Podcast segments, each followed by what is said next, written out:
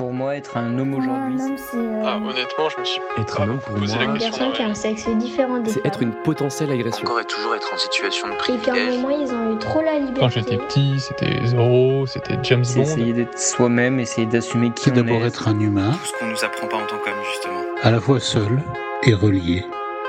Je m'appelle Thomas Messias et vous écoutez Mansplaining, le podcast où on s'interroge sur les hommes, le genre, la société.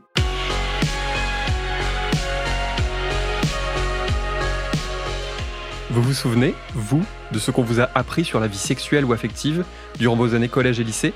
Moi, je ne me souviens que des cours de cette discipline qui s'appelle aujourd'hui les sciences de la vie et de la Terre, SVT, mais qui à mon époque se nommait biologie. La prof nous avait appris la reproduction de façon totalement assommante, avec des planches anatomiques, et puis basta. Et comme c'était la matière que je détestais le plus, bah je dois reconnaître que j'avais pas été très attentif. Du coup, j'ai mis beaucoup de temps à savoir comment fonctionnait mon corps, et encore plus à savoir comment fonctionnait celui des autres. Il faut dire qu'à la maison, on ne parlait pas trop de ces choses-là. Pas parce que c'était tabou, mais parce que mes parents avaient visiblement décidé que mon frère et moi serions assez futés pour faire notre éducation nous-mêmes. Et aussi parce qu'ils avaient sans doute un peu la flemme. Et vous savez quoi? À l'heure où je vous parle, je crois que mes parents pensent encore qu'ils ont fait le bon choix. Parce qu'effectivement, leurs fils n'ont pas ramené d'IST, ils n'ont pas mis enceinte leur petite copine du lycée, et ils ont été moins nuls que la moyenne niveau consentement. Mais quand on devient parent, on ne peut pas faire ça. On ne peut pas croiser les doigts en espérant que tout se passe bien. En tout cas, c'est le positionnement qu'on a décidé d'adopter, la mère de mes enfants et moi, en leur parlant très tôt de sexualité et de vie affective. Ça donne lieu à des conversations parfois un peu gênantes, mais qui font avancer les choses. Et quand on dirige un établissement scolaire ou un ministère de l'Éducation nationale, on ne peut pas non plus faire l'autruche. Il y a des responsabilités à assumer. D'immenses responsabilités. Sinon, eh bien sinon, il peut se produire des choses. Des grossesses non désirées et non interrompues, des agressions sexuelles et des viols, des premières fois qui laissent un souvenir amer, pour quelques années ou pour toute une vie. Seulement voilà, lorsque le ministère de l'Éducation nationale annonce sur son site officiel qu'au moins trois séances annuelles d'éducation à la sexualité sont mises en place dans les collèges et les lycées, eh bien il ment, tout simplement. Le 2 mars 2023, le planning familial, SOS homophobie et SIDAction ont d'ailleurs saisi le tribunal administratif de Paris pour demander à ce que cette mesure soit enfin appliquée de façon pleine et entière. Mais pour l'heure, les rares séances dispensées ne tiennent qu'à la bonne volonté de quelques profs et personnels d'éducation et à la disponibilité des associations qui viennent militer sur le terrain. Au sein de l'une de ces assos, il y a Didier Valentin, alias Dr Capote, K-P-O-T-E, dont vous connaissez peut-être la plume si vous lisez le magazine Cosette. À 58 ans, cela fait plus de deux décennies qu'il rencontre des jeunes dans les collèges et les lycées. De cette énorme expérience, il a tiré un livre, Pubère la vie, recueil de chroniques savoureuses, édifiantes et merveilleusement bien écrites, dans lesquelles il fait le bilan de son engagement auprès de tous ses ados. J'ai eu le grand bonheur de pouvoir en parler avec lui. Mon parcours dans la prévention, il est, un peu atypique. C'est-à-dire qu'aujourd'hui, je ne serais pas forcément euh, embauché par l'association dans laquelle je travaille, puisque j'ai aucun diplôme euh, du social. euh, et euh, moi, je viens de la lutte contre le sida. C'est-à-dire que je suis une génération où, effectivement, on a été touché soit directement, indirectement par le virus, par la pandémie. Et euh, je me suis engagé dans les assauts de lutte contre le sida. Et euh, à un moment, une association qui s'appelle Solancy, Solidarité Enfants Sida. Donc, euh, plutôt euh, dans l'accompagnement des mères et enfants euh, séropositifs, porteurs du virus ou pas d'ailleurs. Avec, euh, enfin, en tout cas, il y avait au moins un membre de la famille qui était concerné. Donc, euh, dans l'accompagnement de ces femmes séropositives, j'ai bossé quelques années et puis euh, voilà. Donc, en- bon, après, j'ai un peu fatigué, c'est-à-dire qu'enterrer des gens euh, régulièrement, c'était l'époque quand même malheureusement et euh, c'est c'est un peu usant. D'où l'idée d'une reconversion. Je savais que le CRIPS, le Centre régional d'information de prévention pour le sida à l'époque, mais aujourd'hui c'est santé, euh, cherchait des animateurs euh, ou des animatrices de prévention euh, pour aller dans les lycées, enfin au collège, auprès des scolaires en général. Et j'ai passé un entretien et puis voilà, c'est parti quoi, et ça ça m'a plu. Et donc, comment ça se passe concrètement, ces séances d'éducation à la vie sexuelle et affective Les séances sont de deux heures. C'est les établissements scolaires qui font la demande. Sachant que, par exemple, pour le CRIPS, euh, les interventions sont prises en charge par euh, financement région et ARS. Ah oui, ARS, ça veut dire Agence régionale de santé. Et une fois que les établissements sont inscrits, euh, bah, on se les redispatche entre euh, animatoristes. Alors c'est vrai qu'à une époque, on était euh, des fois en non-mixité, c'était demandé. Euh, Aujourd'hui, on le fait plus, sauf si ça émerge du groupe. C'est-à-dire que si un groupe de jeunes filles ou de jeunes mecs qui nous disent voilà, on aimerait, être, travailler plutôt ensemble sur tel sujet et, on s'identifie en tant qu'homme ou femme, à ce moment-là, on va rester en non-mixité. Mais aujourd'hui, on le fait plus puisque c'est exactement la scène de Cal dans Sex Education. Pour le cours d'éducation sexuelle, les garçons doivent aller dans cette salle et les filles dans celle-ci. Euh, est-ce qu'on t'envoie à gauche avec les filles ou à droite avec euh, les garçons Si t'es non-binaire, fluide, euh, agender. euh, Est-ce que vous pouvez former deux fils, s'il vous plaît? Euh, et moi je vais où? Euh, Cal veut savoir dans quel fil elles doivent aller. Pour les garçons, c'est cette salle, celle-ci pour les filles. Ça veut dire qu'en quelque part, on t'oblige à te outer Mais je suis non-binaire. Je sais pas non plus où aller. Ou à te positionner, ce qui est compliqué, quoi. Je peux savoir quel est le problème Si ce n'est encore et toujours ton uniforme? On rentre pas dans la description d'une fille ou d'un garçon. Donc, où est-ce qu'on est censé aller?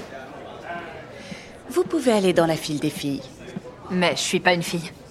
On va discuter d'anatomie féminine pendant ce cours, ce qui vous sera très utile, j'en suis sûre. Donc on doit aller soit dans la file des vagins, soit dans celle des pénis, c'est ça que vous dites? C'est pas grave, je veux pas causer de problème. Je vais avec les filles. Merci, tu nous aides beaucoup. Il y a autre chose, Cal Ce truc, c'est des conneries. Il y a une question que je me pose, notamment parce que je suis prof et que je co-anime ce genre de séance. La question c'est comment faire entrer autant de thématiques et de sous-thématiques dans une seule séance de deux heures, qui sera sans doute la seule de l'année, voire peut-être même la seule de la scolarité de l'élève. Faut-il laisser les sujets venir ou bien dérouler un exposé très préparé? En résumé, quelle est la part d'impro dans tout ça? Aujourd'hui, j'ai un fil un peu plus construit parce que au début, j'étais beaucoup dans, euh, bah, je les venir en fait, et c'est eux qui déclenchaient un petit peu les sujets. Je me suis rendu compte qu'on parlait beaucoup de sexualité, un peu trash, un peu crue. euh, il faut le faire, hein. mais c'était pas suffisant. C'est-à-dire qu'il manquait une partie. On n'avait jamais le temps d'aborder euh, très clairement l'impact des stéréotypes de genre sur les constructions, les rapports de domination, le consentement. Et c'est vrai que euh, MeToo m'a un peu réveillé là-dessus. C'est-à-dire que je me suis dit, euh, il manque une partie. quoi. C'était abordé, mais pas suffisamment. C'est sans doute le tort de trop d'adultes qui dispensent ce genre de séance, et je m'inclus complètement dedans. Parce qu'on veut bien faire, parce qu'on a peur de ne pas tout dire ou de se sentir responsable de toutes les grossesses non désirées et de toutes les IST du monde, on a tendance à parler beaucoup de capotes, de pilules, de contraception d'urgence, au détriment du reste. Alors qu'en fait, dans un établissement qui tourne bien, l'infirmière ou l'infirmier scolaire pourra totalement s'en charger à un autre moment. Il y a donc peut-être des priorités à revoir. Dans l'extrait précédent, Dr Capote parlait de l'impact qu'avait pu avoir MeToo sur le contenu de ses séances. Ce livre est dédié entre autres à Sohan et à Shaina, deux jeunes filles assassinées parce que trop libres. quand j'ai démarré euh, ce boulot de preuve dans les établissements scolaires. Donc euh, Swan, c'était en 2002. Donc à Vitry, hein, donc euh, vive par euh, son mec ou un mec qui a des vues sur elle, je me souviens plus trop, mais en tout cas, euh, euh, les raisons c'était que Swan avait l'air bah, d'être trop libre, hein, d'être faisait trop la meuf comme on dit, trop trop à l'aise dans sa vie et ça déplaisait fortement aux mecs qui ont toujours ce pour beaucoup cette idée de contrôle en fait. Hein. euh. Donc elle a été assassinée et j'avais fait une animation euh, dans la foulée, euh, pas très loin, dans un des lycées où il y avait des jeunes qui étaient visiblement des potes de l'assassin, mais qui connaissaient aussi Sohan et, et les mecs d'entrée de jeu ont défendu bec et ongle l'assassin en fait. Enfin l'assassin présumé, il n'était pas encore jugé, mais bon il avait été pris sur les lieux, c'était lui. Et au début je pensais que c'était juste de la provo et ça avait duré une bonne heure et demie et ça avait été assez violent. Et c'est là où je me suis dit euh, bah stop quoi, on va arrêter de parler uniquement du SIDA, faut changer quand même beaucoup de choses, il y a plein de choses à aborder. Et puis l'histoire se répète près de 20 ans après. De quoi perdre foi en l'humanité, mais aussi en ce qu'on fait. Il y a deux ans, là, j'étais à Creil au collège où euh, Sheima, donc 20 ans après, a subi malheureusement la, exactement la même chose. Euh, C'est-à-dire qu'elle a été brûlée vive euh, par un mec qui voulait, euh, je cite, euh, ne pas avoir, parce qu'elle était enceinte, ne pas avoir d'enfant avec une pute. Et je me suis dit, euh, bon, il y a eu des avancées, bien évidemment, il y a des choses qui sont positives, mais je me suis dit, euh, 20 ans, merde, quoi, voilà, je suis encore là à travailler sur un drame terrible. Ouais, c'était un drôle de... C'était un peu dur à avaler, en fait, pour le coup. Parce que j'avais tendance à me dire tout de suite, bah non, il s'est rien passé, quoi. C'est con, on bosse comme des fous là-dessus et c'est c'est pas passé grand-chose. Bon, après, voilà, c'est c'est quand même des, des événements dramatiques euh, isolés, mais quand même, quoi. Ça dit quelque chose, je trouve, de, de notre société. Mais alors justement, comment on fait pour ne pas s'user, pour ne pas tout plaquer en se disant que ce qu'on fait, c'est peine perdue? Ouais, l'usure, c'est une question qu'on me pose souvent parce que dans l'assaut où je bosse, il y a pas mal de jeunes animatrices qui sont arrivées récemment. Euh, je dis animatrices hein, parce que les mecs, il y en a pas, il y en a pas. Euh, bon, voilà. Et euh, elles me posent souvent cette question qu'est-ce qui fait que tu as encore l'envie d'être à 8 heures du mat dans un lycée à l'autre bout de l'Île-de-France Moi, je crois que je suis profondément militant. La lutte contre le SIDA m'a formé au militantisme et j'ai ça en moi très clairement. Et puis ce boulot, il a fait écho à mon histoire. C'est-à-dire que moi, j'ai vécu les violences conjugales quand j'étais enfant. Euh, ma mère en est morte. L'air de rien, inconsciemment, finalement, je me retrouve à une place où, euh, non pas que je répare, parce que ce serait idiot. Euh, j'ai fait le travail thérapeutique pour éviter de réparer, mais je pense que ça vient vraiment euh, répondre à une sensation de manque que j'ai eue dans l'accompagnement, parce qu'en tant qu'enfant, tu peux pas accompagner tes parents. Donc euh, aujourd'hui, je le fais euh, à titre posthume, en fait. Donc il y a un espèce de devoir de mémoire, et puis un devoir aussi d'avenir pour euh, ma fille, les autres filles, mes fils aussi, parce qu'ils ont un rôle à jouer dans cette société, qui joue pas trop pour l'instant, mais enfin bon, on verra bien. Et, et puis j'ai eu un flash là récemment, j'ai vu le documentaire d'Emmanuel Béard sur l'inceste, avec des témoignages qui sont très touchants. Et à un moment donné, Emmanuel Béard dit un enfant blessé peut devenir un adulte combatif. Et cette phrase, elle m'a vraiment parlé parce que je pense que c'est ça, quoi, en fait. Je pense que je suis un adulte combatif, en fait.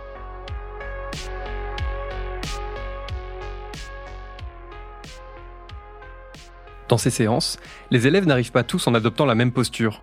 Et cette posture, elle est relativement genrée. Souvent, les filles se pointent avec à la fois l'envie d'apprendre des choses concrètes et une certaine retenue. Et souvent, les garçons débarquent en jouant les coqs de basse-cour, qui savent tout, qui ont tout vu et qui gèrent parfaitement dans tous les domaines. Et il n'en faut pas beaucoup pour que les masques tombent.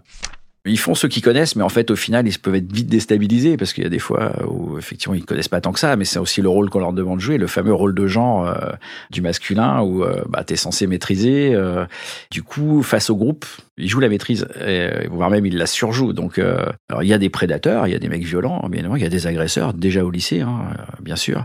Mais la grande majorité, c'est surtout ce qu'on appelle cette fameuse masculinité complice, en fait, celle qui suit, celle qui accompagne, celle qui accepte, qui cautionne, euh, puis bah, qui se fait des potes comme ça, en fait. Donc, euh, c'est vraiment ça, en fait. Donc, ça, c'est quand même très présent, c'est pas neuf. Donc, c'est là-dessus qu'il faut travailler, parce que moi, je suis intimement persuadé que si on travaille sur la masculinité complice, quand le mal alpha hégémonique, le chef de meute se retrouve tout seul, bah forcément, il est obligé de revoir sa copie, quoi. Euh, c'est intéressant à travailler, quoi, je trouve. C'est moins, c'est moins frontal qu'avec le chef de meute, quoi. Ce qu'explique Dr Capote, et qui n'a hélas rien de bien étonnant, c'est que ces jeunes hommes ne supportent pas une chose, qu'on associe le mot homme et le mot agresseur. Mais comment travailler ça avec eux en si peu de temps? Alors moi je dis toujours nous, je me mets dedans, c'est-à-dire que je me positionne pas en tant que mec supérieur qui serait totalement déconstruit et qui aurait réussi sa vie d'homme cisgenre euh, pour l'idée de questionnement, de posture. Et je leur dis que nous sommes la représentation effectivement euh, du patriarcat et de l'agression. Les chiffres nous le démontrent tous les jours, mais être la représentation, ça veut pas dire euh, soi-même, c'est-à-dire qu'on sort du personnel pour parler du systémique. Là, c'est un peu compliqué parce qu'on est quand même collège-lycée, c'est pas simple à, entendre. Mais j'y tiens parce que je trouve que c'est intéressant de l'aborder de cette manière-là parce qu'ils se rendent compte que les choses peuvent évoluer parce qu'on est sur des représentations, donc euh, c'est-à-dire ça peut évoluer et je crois beaucoup à l'évolution, surtout chez les ados. Et surtout, depuis quelques temps, j'ai quand même compris le truc pour les sensibiliser à tout ça. C'est d'abord les sensibiliser sur le fait que cette masculinité toxique, elle les dessert déjà eux, en fait. C'est-à-dire qu'entre eux. Et c'est vrai que moi, je travaille beaucoup dans le 93. Euh, ben voilà, les problèmes de Rix, par exemple, euh, avec quand même des mecs incarcérés, euh, des mecs qui laissent leur peau, les accidents prématurés. Et c'est vrai que là-dessus, on peut s'appuyer sur le bouquin de Lucille Pétavin, sur le coup de la masculinité. je trouve que c'est intéressant, en fait. Et là, ça leur parle parce qu'ils ouais, ils ont tous des potes concernés. Donc le décrochage scolaire en fin de troisième. Enfin voilà, la liste elle est très longue. Et une fois qu'on a un peu posé ça, c'est-à-dire que ok, bah, tu payes les mecs payent un lourd tribut à cette masculinité toxique. Et dans un deuxième temps, malheureusement, elle s'adresse souvent euh, aux filles, puis aux femmes et aux minorisés de genre. Ce travail passe aussi par une utilisation précise du langage. Dans son livre Pubère la vie, Dr Capote prend notamment l'exemple du mot forceur, qui est presque utilisé comme un compliment par certains mecs pour désigner leurs potes. C'est vrai que le, mot forceur, il est, euh, il banalise en fait, il banalise euh, la pression, il banalise euh, le chantage, il banalise le fait d'insister d'une manière plutôt sympathique. Et puisqu'il est utilisé un peu à toutes les sauces en fait, c'est-à-dire que t'es le forceur à la cantine quand tu grattes trois places, mais t'es le forceur aussi dans une agression sexuelle. Donc à un moment donné, faut faire la part des choses. C'est-à-dire que les mots c'est important. C'est comme les mecs qui disent quand ils jouent sur FIFA, ils font un petit pont à l'autre, ils disent ah je t'ai violé. Bah non, c'est pas, c'est pas un viol, c'est je t'ai fait un petit pont. Et c'est hyper important, je trouve, de remettre les mots à leur juste place, parce que sinon tu banalises en fait les violences. Moi, c'est niette, quoi. On peut pas banaliser. Donc, euh, ça veut dire que les mots aussi euh, ont, leur, euh, ont leur intérêt, quoi. C'est aussi un boulot qui s'appuie sur l'actualité, les célébrités et aussi certaines affaires dans lesquelles elles sont impliquées. Dans son bouquin, Dr Capote cite l'affaire Benjamin Mendy, champion du monde de football en 2018 avec la France, accusé de sept viols et d'une agression sexuelle, et finalement jugé non coupable en janvier et juillet 2023 dès que le fait qu'il soit jugé non coupable, euh, c'est important, ça veut pas dire qu'il est innocent, jugé non coupable, est tombé sur les réseaux. Moi, j'ai même eu un de mes fils qui m'a envoyé un texto en mode Ah, t'as vu, je te l'avais dit, Benjamin Mendy, euh, finalement, il était un peu attaqué à tort, etc., euh, etc. Bon, donc c'est important de replacer l'idée que euh, juger non coupable veut pas dire forcément innocent et de replacer l'idée que c'est hyper complexe de, de prouver euh, les violences sexistes et sexuelles euh, parce que pourquoi les personnes n'en parlent pas tout de suite? La violence du témoignage du témoignage qui se répète la violence de tout le chemin que doit parcourir une, une victime est quand même très difficile douloureux. Donc je vais appuyer sur des exemples sur des écrits pour leur montrer effectivement cela. Bon mais ça reste quand même très présent dans la tête de beaucoup de jeunes. C'est elles ont menti quoi quand j'ai l'occasion de parler sexualité avec les élèves, et aussi quand je les observe dans les couloirs, il y a un truc qui me frappe. En fait, dans leur tête, c'est le grand écart permanent. Ils sont à la fois trash et pudiques, hyper progressistes et sacrément réac, autant du côté de la tradition que de celui de la transgression.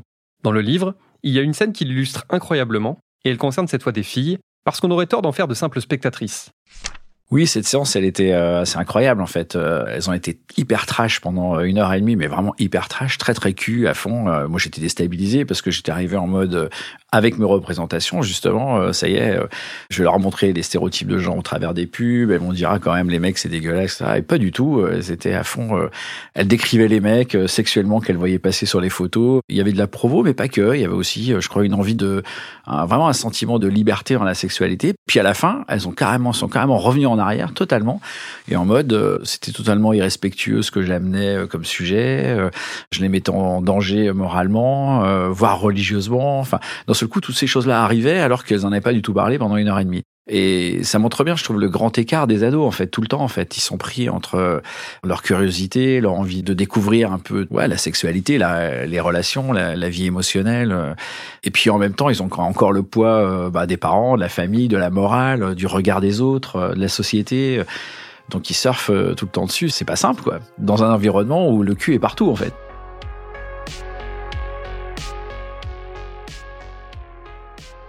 Dr Capote fait aussi l'effort de délivrer ses séances pour le plus grand nombre.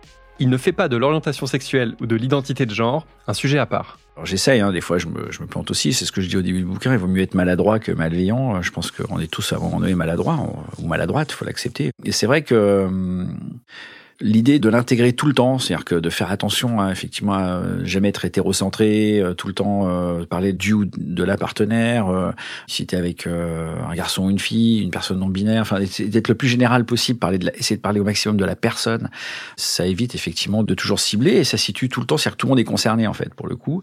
Et ça laisse la possibilité de se dire à chacun chacune, ben ouais, je suis concerné parce que moi je suis effectivement avec une personne. Je suis une fille et c'est pas un mec, c'est une autre fille, mais on m'a encore un moment, on m'a mis en position de choisir euh, le terme que je devais utiliser. Donc c'est plus général. Donc j'essaye de le faire au maximum. Des fois, j'oublie. Hein. Un peu comme chez le psy, ces séances sont soumises à un devoir de confidentialité. L'idée est d'instaurer un rapport de confiance où tout peut être dit. Oui, mais à quel moment on se dit que là, telle situation ou telle personne, il faut à tout prix la signaler avant de quitter les lieux? Alors, les propos euh, violents, j'essaye de maximum de les déconstruire. On n'est pas dans un espace de répression, dans un espace de prévention. C'est hyper important de le faire de cette manière-là, sinon on se plante. De toute façon, il y a des moments aussi, je vais quand même aborder la loi, parce que les lois existent et c'est important de les rappeler. Euh. Et puis, euh, surtout, quand je sens vraiment quelque chose de très problématique, plutôt que de l'aborder pendant la séance de deux heures, c'est compliqué, je vais en parler à l'infirmière. Si elle était là, elle a repéré aussi, donc on va on en discute un peu. Et elle va pouvoir reprendre par la suite. Si elle n'était pas là, parce que des fois elles sont appelées en pleine séance, elles sont obligées de partir un peu, etc. On a un trombinoscope euh, qu'on voit à la fin. Je dis bah voilà, telle personne, euh, à tel moment j'ai senti pas bien, telle personne j'ai senti très agressive sur ce sujet-là, telle personne a eu des propos euh, qui méritent d'être un petit peu analysés, enfin travaillés. Du coup, je pense qu'en général, elles le font. Quoi. Nous, on s'appuie vraiment sur les personnes ressources de l'établissement. Quand tu es de passage, c'est hyper important. Pour finir, un rappel essentiel, parce que les amalgames entendus quotidiennement sont insupportables, surtout pour les personnes concernées. Oui, des personnes misogynes ou qui refusent d'entendre parler de consentement ou d'homosexualité, il y en a partout. Et pas uniquement dans ces banlieues, que certains médias aiment tellement pointer du doigt. Il y en a partout, j'en ai eu une fois dans le 16e, dans un lycée. Euh, tout ce qu'elle a pu bien fréquenter, soi-disant, et euh, avec euh, cinq, six mecs qui étaient en fond de la classe, qui envoyaient des propos ultra sexistes. Les filles étaient sont vraiment beaucoup pleins pendant la séance, mais après la séance. C'était une séance euh, assez sportive, hein, comme je peux avoir des fois, effectivement, dans un lycée pro de Seine-Saint-Denis, où il y a que des mecs. Donc voilà, donc ça, c'est clair que ça dépasse la classe sociale. Puis surtout, ces mecs-là, moi je me souviens qu'il y avait un type dans cette classe qui était repéré comme agresseur, réellement, donc qui avait été convoqué pour un conseil d'éducation. Le mec est venu avec les avocats de ses parents, quoi. Mais oui, c'est important de le dire parce qu'on a tendance. Moi, je vois quand j'écris, souvent, je raconte pas toujours à quel endroit c'est, ou je dis tiens, c'est quelque part en Seine-Saint-Denis ou quelque part à tel endroit. Des fois, j'inverse même les départements volontairement. Et franchement, euh, beaucoup de gens me disent ah, tu vas qu'en lycée pro euh, dans les banlieues difficiles. Bah non, pas du tout. Euh, mais c'est toi aussi tes représentations. C'est-à-dire ce que j'ai écrit sur cet événement un peu violent, tu l'as associé forcément à à des jeunes de, de quartiers populaires musulmans ou ou arabes, noirs ou enfin voilà. Donc c'est aussi nos propres représentations qu'il faut interroger. Quoi.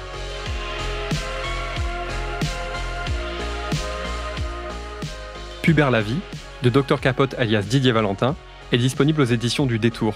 Et franchement, achetez-le, c'est de la bombe. C'était Mansplaining. N'hésitez pas à vous abonner au podcast sur votre plateforme favorite, à mettre des cœurs et des étoiles, et à laisser des commentaires. Vous pouvez aussi écrire à mansplaining.sled.fr ou nous contacter via le compte Instagram Mansplaining Podcast. Mansplaining est un podcast de Thomas Messias, produit et réalisé par Sled Podcast. La direction éditoriale est assurée par Christophe Caron, la production éditoriale par Nina Pareja, et le montage, la réalisation et le mixage par Mona Delahaye. À dans 15 jours.